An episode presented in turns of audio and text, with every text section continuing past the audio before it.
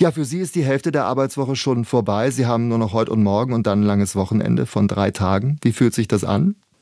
Ja, fühlt sich generell sehr gut an. Natürlich als Geschäftsführer oder Inhaber ist es nicht immer ganz so einfach durchzuziehen, auch nicht immer gültig, aber für die Mitarbeiter zählt es auf jeden Fall und die haben sich auf jeden Fall in dem letzten Jahr sehr gut damit arrangiert und fühlen sich wohl mit, mhm. mit dem Modell. Sie haben die Vier-Tage-Woche im Oktober 2021 eingeführt. Was waren damals die Gründe? Ja, im Oktober 21 begann unsere dreimonatige Testphase für alle Mitarbeiter. Da gab es natürlich erstmal viele Fragen und Theorien. Und im Januar 22 haben wir dann begonnen. Die Gründe waren, wie es gerade in der ähm, in dem Reporting kam von Britannien, ähm, die Gesundheit ähm, der Mitarbeiter. Es ist einfach interessant, wenn man sich das Ganze mal anschaut. Die Berichte waren alle positiv von Mitarbeitern und Arbeitgebern, die das zuvor schon eingeführt haben. Und wenn man dafür offen ist und Abläufe und Tätigkeiten im Unternehmen mal reflektiert und ehrlich zu sich selbst ist, dann hat man schon sehr, sehr viele Zeitfresser, die man abstellen kann und dadurch die vier Tage erreichen kann. Mhm. Also Sie können das nach einem Jahr, die Sie jetzt die vier Tage Woche im Regelbetrieb haben in Ihrer Firma auch bestätigen, dass die Produktivität der Mitarbeiter sich erhöht hat und dass die Männer und Frauen, die bei Ihnen tätig sind, weniger krank sind.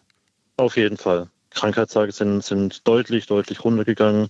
Die Atmosphäre ist auf jeden Fall besser auch geworden dadurch. Wie schaffen es denn Ihre Mitarbeiter, Ihre Mitarbeiterinnen, die Arbeit, die sie sonst über fünf Tage verteilt erledigen konnten, jetzt nur in vier Tagen zu bewältigen? Sie haben es eben kurz angedeutet, Optimierungsabläufe war da ein Stichwort, also Arbeitsprozesse besser zu organisieren. Was noch? Ja, also wir hatten vorher eine 37,5 Stunden Woche und sind bei gleichem Gehalt auf 34 Stunden runtergegangen.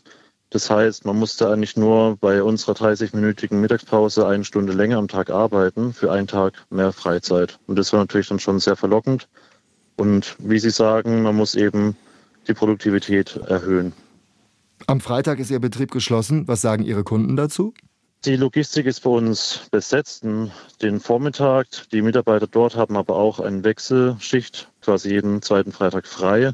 Alle anderen Mitarbeiter sind zu Hause und können aber, wenn es wirklich ein Notfall wäre, telefonisch erreichbar oder können auch mal morgens für ein wichtiges Projekt mal kurz reinschauen in die Mails, machen das aber von sich aus, müssen nicht und sind eigentlich auch schon so weit mittlerweile, dass sie einfach sehr gut priorisieren können, was ist wirklich jetzt wichtig, dass ich das jetzt machen muss.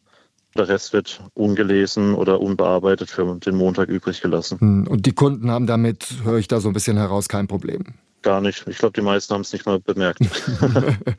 die Vier-Tage-Woche gilt ja auch als mögliches Mittel gegen den Fachkräftemangel. Konnten Sie denn mit diesem attraktiven Arbeitszeitmodell neue Mitarbeiter anlocken? Ähm, also aktuell suchen wir relativ wenig, muss ich sagen. Man kriegt aber von Bewerbern schon mit, dass es auf großes Interesse stößt. Manche sind auch ein bisschen verwirrt, wie das funktionieren soll, gerade wenn man von größeren Firmen kommt, wo so diese 40, 50 Stunden Woche Regel ist noch. Aber ich kenne es auch von meinen Kunden, von großen Firmen.